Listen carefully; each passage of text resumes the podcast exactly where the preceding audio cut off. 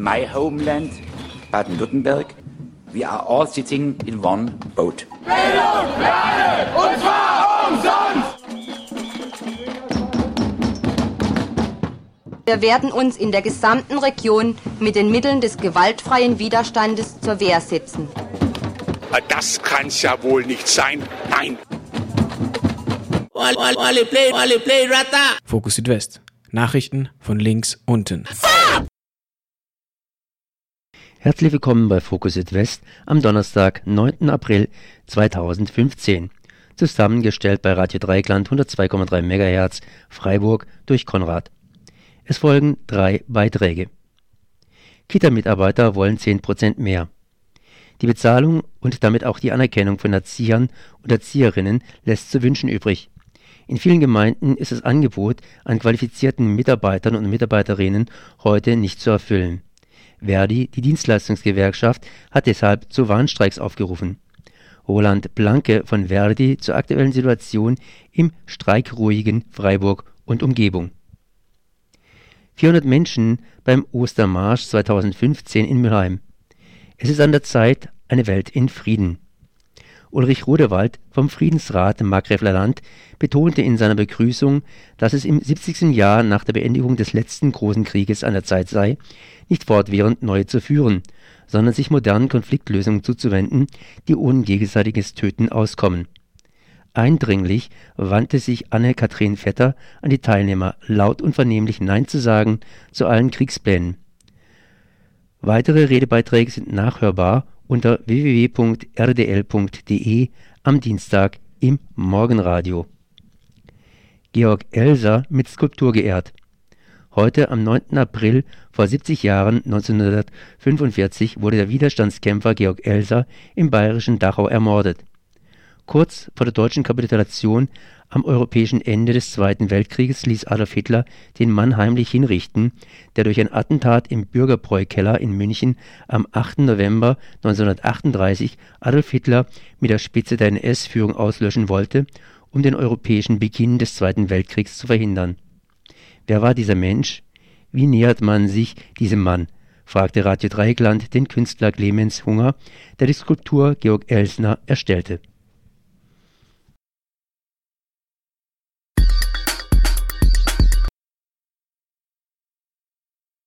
Ja, morgens, morgens gehen die Kinder zum Kindergarten, es sei denn, es wird gestreikt. Hier in Freiburg wird nicht gestreikt. Das hat mir zumindest gerade eben Roland Blanke von Verdi erklärt. Guten Morgen erstmal. Ja, guten Morgen. Verdi hat zu Streiks aufgerufen, hier in Freiburg nicht. Äh, ich selber habe keine Kinder, das ist also nicht so mein Ding, äh, was es da mit Kindergärten auf sich hat und mit dem Streik, den da die Erzieher und Erzieherinnen hier führen. Um was geht es denn hier bei diesem Streik? Ich glaube, da war auch vor kurzem mal schon so eine Streikgeschichte im Gange. Ja, also es geht um die grundsätzliche Aufwertung der sozialen Berufe, also sowohl äh, in den Kindertagesstätten als auch der Sozialarbeiterin Sozialarbeit insgesamt. Das heißt, die sind praktisch unterrepräsentiert. Ich meine, Kinder, Kinder, die gehen, wenn man Kinder hat, in den Kindergarten, das entlastet die Familien. Die sind aber nur relativ kurz im Kindergarten drin und dann hinterher interessiert man sich nicht mehr so dafür. Wie ist denn da die Situation der Kindergärtnerinnen bzw. Erzieher und Erzieherinnen? Ähm, ja, also ähm, es gibt äh, im Moment sehr große Probleme, Fachkräfte zu finden, einfach wegen der relativ geringen Bezahlung. Also das ist das äh, Problem bei der Sache.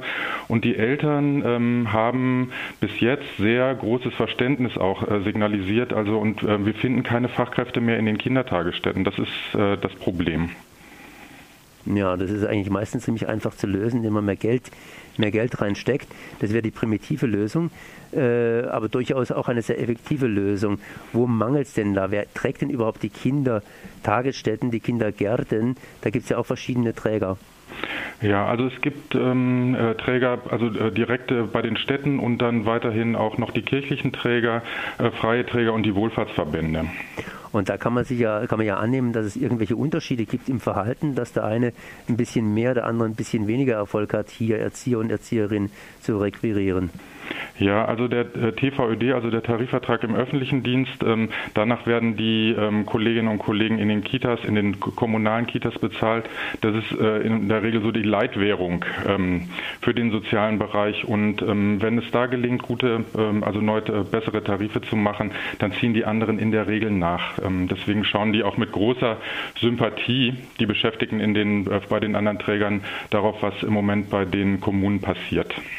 Und ihr von Verdi, ihr ruft bundesweit praktisch so ein bisschen zu Streiks auf. Ein bisschen heißt, erstmal werden Warnstreiks gemacht. Was geht jetzt da ab? Ihr bestreikt vor allen Dingen oder ihr verhandelt vor allen Dingen mit den öffentlichen Trägern?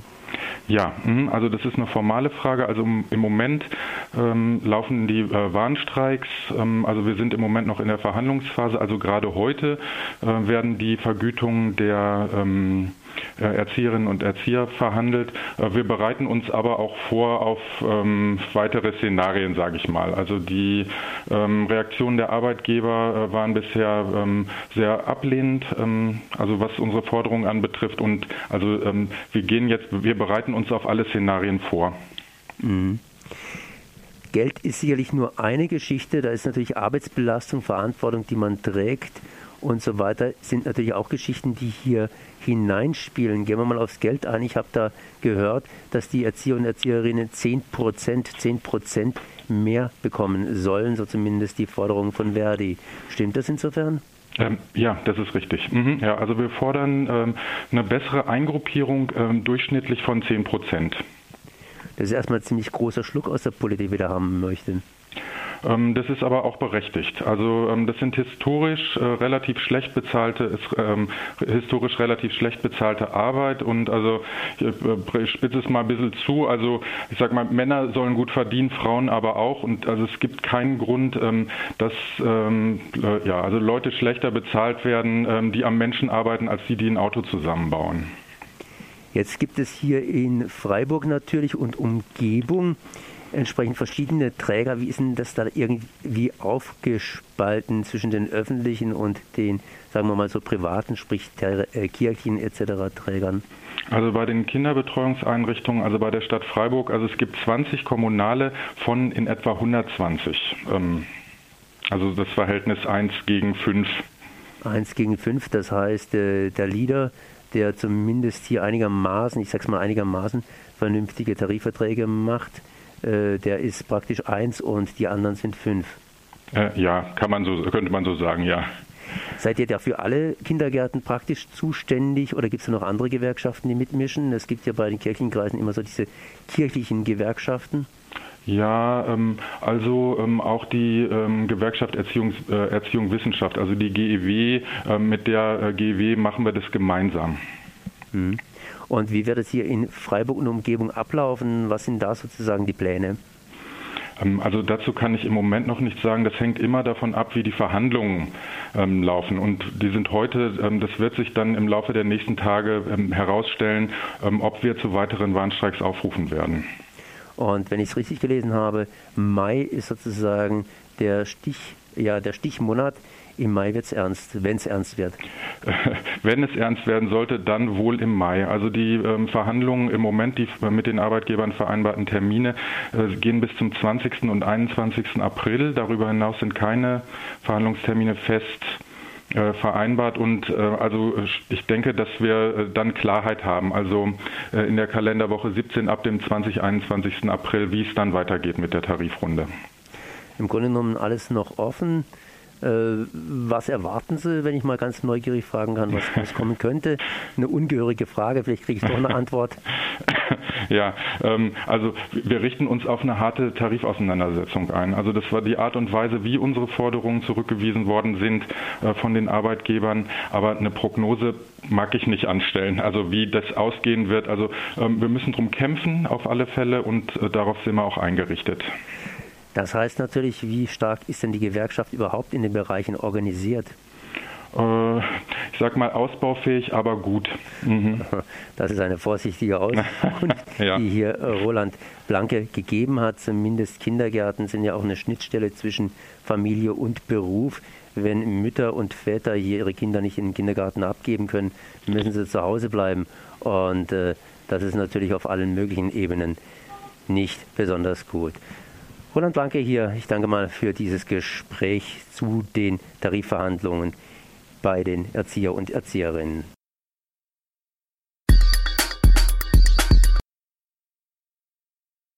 Es folgen Redebeiträge von Ulrich Rodewald und Anne-Kathrin Vetter vom Friedensrat Markgräfler Land auf dem Ostermarsch 2015 in Mülheim.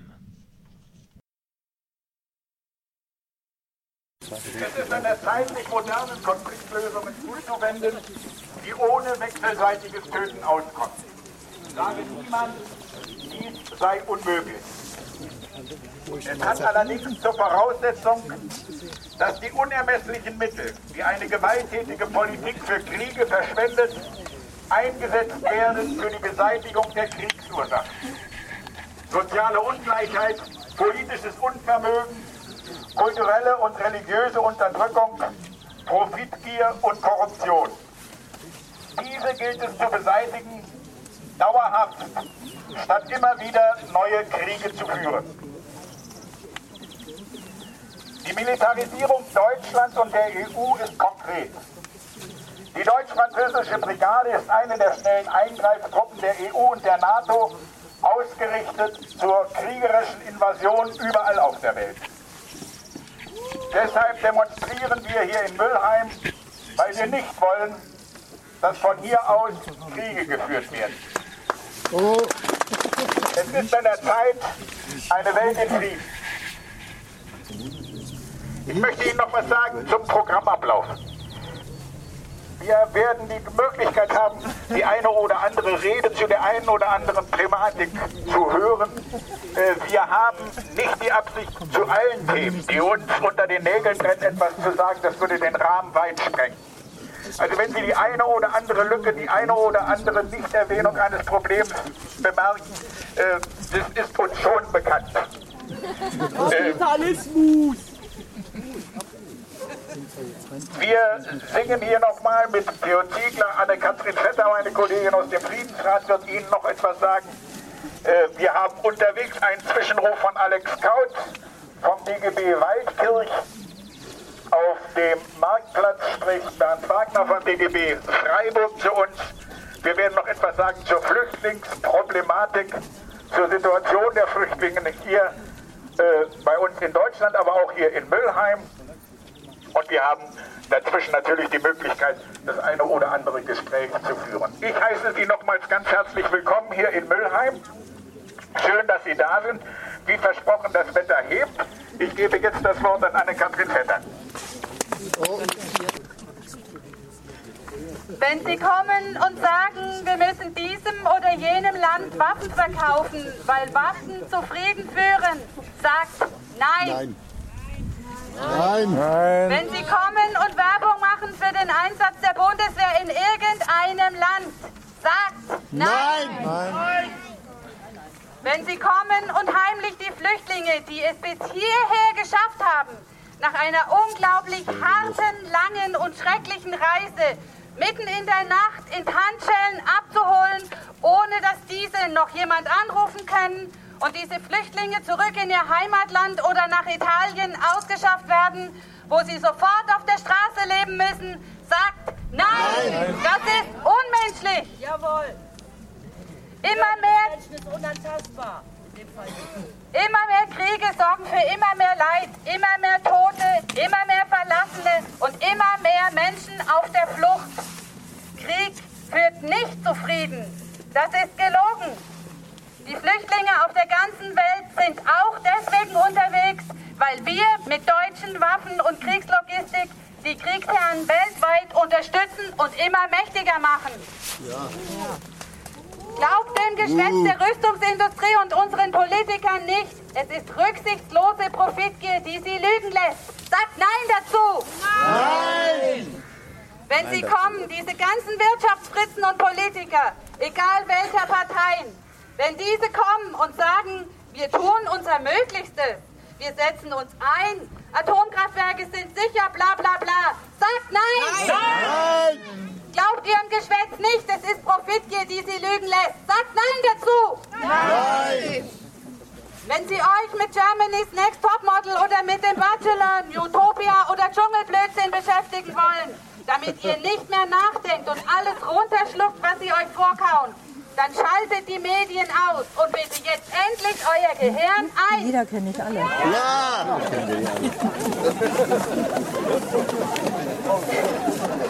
Entdeckt etwas Einzigartiges, Wundervolles. Entdeckt, dass ihr einen eigenen Willen habt. Eigene Hände, die handeln können. Na und ja. eigene Beine, die selbst entschiedene Wege laufen können. Naja. Steht damit mutig auf, wenn sie euch zum Sitzen überreden wollen. Hebt entschieden die Faust zum Widerstand, wenn sie euch zahm halten wollen. Fangt an laut zu schreien, wenn sie euch stillhalten wollen. Um Gottes Willen, macht Krach, bewegt euch, sagt Nein! Nein! Jeder Mann und jede Frau, jeder Wirtschaftsinteressent und jeder Politiker, jeder. Kirchenmensch und jeder normale Bürger muss menschlich fühlen, denken und handeln, ohne den eigenen Vorteil zu sehen. Im Miteinbeziehen der Umwelt für unsere Kinder und Kindeskinder, in Rücksicht, miteinander, füreinander, in Frieden und Verantwortung. Wir müssen ganz viele werden, damit sich diese Welt ändern kann. Im, im Der Ostermarsch in diesem Jahr soll ein ganz besonderer Ostermarsch sein. Wir sind eine Bewegung, wir bewegen uns und andere. Wir müssen viele werden, die handeln, nicht nur reden, immer und überall. Wir wollen Widerstand leisten, wollen Nein sagen und sagen, wir wissen es besser, weil es sich ändern muss. Und das darf nicht morgen oder nächstes Jahr passieren, sondern wir müssen sofort damit beginnen. Gut.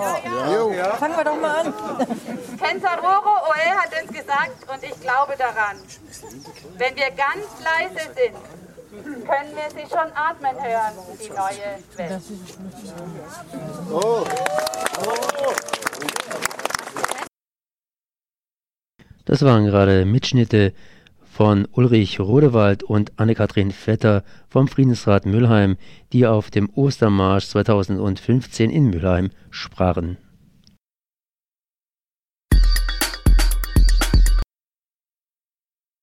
Wir haben heute den 9. April und äh, heute, heute wird um 15 Uhr, nee, ja, um 15 Uhr 45 in der Bourbon hier ein Denkmal enthüllt, eine Skulptur.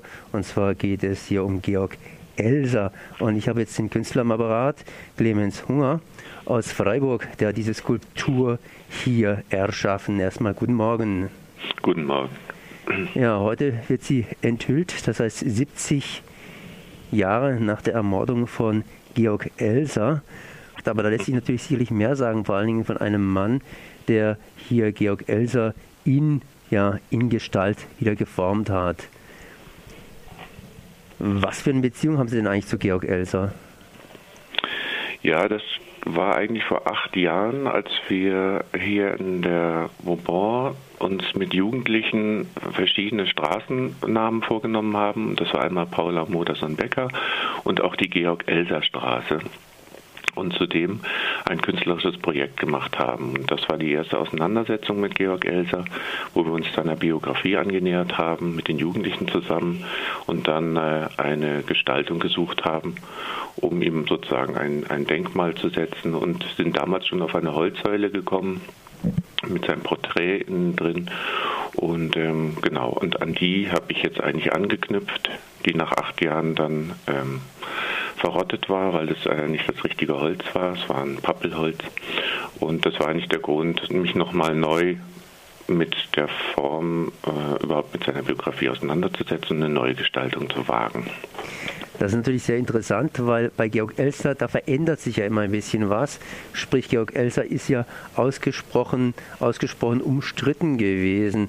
Ähm, ja, so zumindest, äh, wenn ich mal seine Biografie hier lese. Also auf der einen Seite ein Arbeiter, ein einfacher Mann, auf der anderen Seite nimmt er sich hier den, ja, den, den, den Reichskanzler vor, das heißt Adolf Hitler, den er hier in einem Attentat eben an der Ausführung des Zweiten Weltkriegs hindern möchte. Und dann wird er von allen möglichen Seiten vereinnahmt und ist erst vor kurzem, relativ vor kurzem praktisch als Widerstandskämpfer hier im Raume. Ja, ich glaube 1982 ist er als Widerstandskämpfer überhaupt gewürdigt und anerkannt worden. Das ist ähnlich wie mit den Geschwistern Scholl, das kam ja sehr spät, während die Stauffenberg-Clique, sage ich mal, ja sehr viel früher zu Ehren gekommen ist. Also Menschen aus dem Militär, die das ganze System eigentlich erstmal mitgetragen haben. Und bei Elsa finde ich einfach so grandios, dass da einer 1938, wo sozusagen fast alle mitmarschiert sind, ähm, gesagt hat, halt, stopp, ähm, wenn, wenn wir in die Richtung weitergehen, dann gibt es Krieg und den will ich verhindern. Es gibt eigentlich nur drei Möglichkeiten. Dass ich die drei Großen an der Spitze vernichte. Und äh, ja, also ich meine, extreme Zeiten erfordern vielleicht auch extreme Taten. Man kann sich natürlich zu dem Attentat auch unter dem Gesichtspunkt heute, wenn wir von Attentaten hören, dann äh, hat das ja auch immer einen etwas zweifelhaften Charakter. Aber es geht ja vielleicht nicht darum, die Tat zu heroisieren und zu verurteilen, wie auch immer, sondern einfach zu sehen, da hat einer den, den Zeitkontext erkannt und hat gesagt, ich muss da handeln. Und dieses Handeln, eigenmächtige Handeln in eigener Sache und sich nicht in dem Strom sozusagen mitziehen zu lassen, zu der Zeit, das finde ich eigentlich äh, das Grandiose und äh, was, was man ihm anerkennen muss. Ja. Gleichwohl ist die Figur Georg Elser natürlich auch in die Kritik geraten.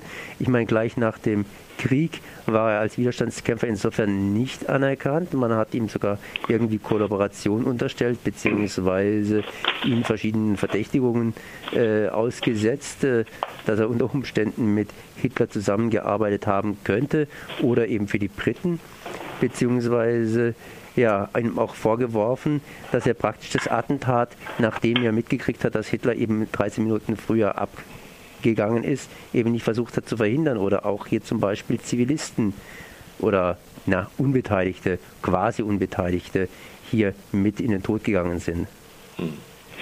Das hat er mit in Kauf genommen. Ich finde ja auch interessant, dass er die Aussage hinterher gemacht hat, er würde das so nicht wieder machen aus christlichen Motiven oder Hintergründen. Und ähm, ich glaube, dass er schon auch für sich ein Schuldeingeständnis gemacht hat.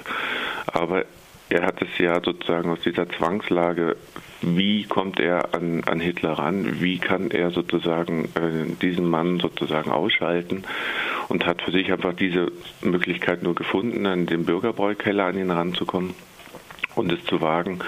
Und ich glaube schon von Anfang an auch ähm, in Kauf genommen, dass es mehr Tote gibt als jetzt nur Hitler und den Führungsstab. Aber ich glaube, er hat wirklich auch äh, ähm, ja, keine andere Möglichkeit gesehen. Und ich, ja, mit den Verschwörungstheorien, dass nie da Zusammenarbeit war mit dem Geheimdienst, das ist hinterher vielleicht schwer nachzuvollziehen aus unserer heutigen Sicht. Aber ich denke schon, dass, dass das Großartige ist, dass er das ganz allein gewagt hat. Ich würde ihm das jetzt auch mal anerkennen und unterstellen, dass er sozusagen das Ganze in eigener Regie geplant hat, ohne Hilfe von außen. Und das hat man ihm auch lange Zeit nicht abgenommen. Ja. Ich rede jetzt auch nicht mit einem Historiker, mhm. sondern mit einem Künstler, das heißt ja. einem Menschen, der sich praktisch in die Person, ich nehme es mal einfach an, in die Person Georg Elser hineinfühlt, um dann eben eine Skulptur zu schaffen. Ich meine, Sie haben jetzt an acht Jahre an dieser Skulptur gearbeitet, entweder direkt oder halt eben im Hintergrund. Sprich, äh, das sind acht Jahre von der ersten bis zur jetzigen Skulptur vergangen. Was verändert sich da? Also einmal mit dem Material. Ähm, ich habe vom Grünamt eben diese große Rubinien bekommen und die hat einen bestimmten Aspekt in ihrem Wachstum. Und äh, als Künstler kann man ja sozusagen von der Idee zum Material kommen, aber man kann auch von dem Material ausgehend, was vorliegt, zu einer Formgestaltung kommen. Und dieser Aspekt, der zweite, war hier eigentlich eher ausschlaggebend. Das kann man an dem äh, Werk nachher auch ganz gut ablesen dass ähm, die Aufteilung der Säule, die Gestaltung diesen Wachstumsaspekt mit einbezogen hat. Und ähm, genau, das ist dieses Rubinienholz und in der Mitte ist ein Metallkasten. Was geblieben ist von der ersten Säule ist sozusagen sein Konterfei und der Text, der da drin steht, den habe ich wieder eingearbeitet. Und ähm, genau, und ähm, bestimmte andere Aspekte sind noch dazugekommen. Holz ist ja nicht gerade das stabilste oder das langlebigste Material. Das ist in gewisser Weise vergänglich. Ist es irgendwo mit eingeplant oder sind, äh, ist, es, ist das Holz jetzt so stabil, dass man sagen kann, das hält also schon eine ganze Weile? Genau, ähm, dieses Holz ist jetzt ein Rubinienholz, wie es auch im Spielplatzbau verwendet wird und ähm, extrem langlebig und haltbar. Also die acht Jahre des ersten äh, Modells, äh, des ersten Denkmals werden sicher äh, getoppt werden können. Normalerweise rechnet mit dem Rubinienholz äh, 10 bis 20 Jahre. Also 20 Jahre dürfte die so stehen. Ja. Es ist ja auch die Frage, wie lange soll ein Denkmal stehen? Darf es auch immer wieder eine Neugestaltung erfahren? Ich habe ja eben, wie Sie auch sagten, mit, mit dem sich nochmal beschäftigen mit der Person Elsass ja auch wieder bin zu neuen Aspekten gekommen. Also da kann man ja auch immer wieder neue Dinge entdecken, die man sozusagen dann in, in eine Formsprache bringt. Was für neue Dinge haben Sie denn entdeckt? Ich meine, Georg Elser, der ist ja sehr, sehr unterschiedlich beurteilt worden. Ja, ich glaube, das hat auch immer mit der eigenen Biografie zu, zu tun, wo man steht, äh, wie man in die Anschauung kommt. Die Fakten haben sich ja nicht so großartig äh, äh, verändert. Ich bin halt in Kontakt getreten mit dem Georg-Elter-Kreis. Arbeitskreis, die sich viel um, um sein Ansehen bemühen und auch versuchen immer wieder neue ähm, Dokumente zu sichten. Und da sind so ein, zwei Aspekte auch zu seiner Biografie, die ich vorher nicht wusste und die fließen dann schon auch mit ein. Und diesmal habe ich mich eigentlich mehr auch mit den Eigenschaften Elsass äh, beschäftigt und mich gefragt, was braucht man eigentlich äh, auch in der heutigen Zeit, wenn man eine Veränderung bringen will und habe mich sozusagen mit so ja, mehr mit dem Charakter Elsa sozusagen, weniger jetzt nur mit seiner Biografie beschäftigt. Wie würden Sie denn den Charakter von Elsa beschreiben? Also ich habe ihn mal in der Säule, da habe ich das auch eingearbeitet, drei Eigenschaften äh, zugeschrieben, ähm, von denen ich glaube, dass, dass er sie gehabt haben muss, um diese Tat zu vollziehen. Und das ist zwar einmal die Eigensinnigkeit, also dass er einen gewissen Eigensinn hatte. Ähm, das ist ja erstmal gar nicht so positiv behaftet, äh, dieser Begriff unter normalen Bedingungen, wenn einer eigensinnig ist. Aber wenn man das wörtlich nimmt, nämlich seinem Tun selbst einen Sinn geben, Sinnhaftigkeit verleihen, dann ist das eine Voraussetzung zum vielleicht dem Widersinn ja, des menschlichen Tuns in einer, in einer, Zeit um ihn herum überhaupt erkennbar zu machen und dann auch ähm, gegen anzugehen. Also dieser Eigensinn ist ein, ein Begriff, der da auftaucht auf der Säule.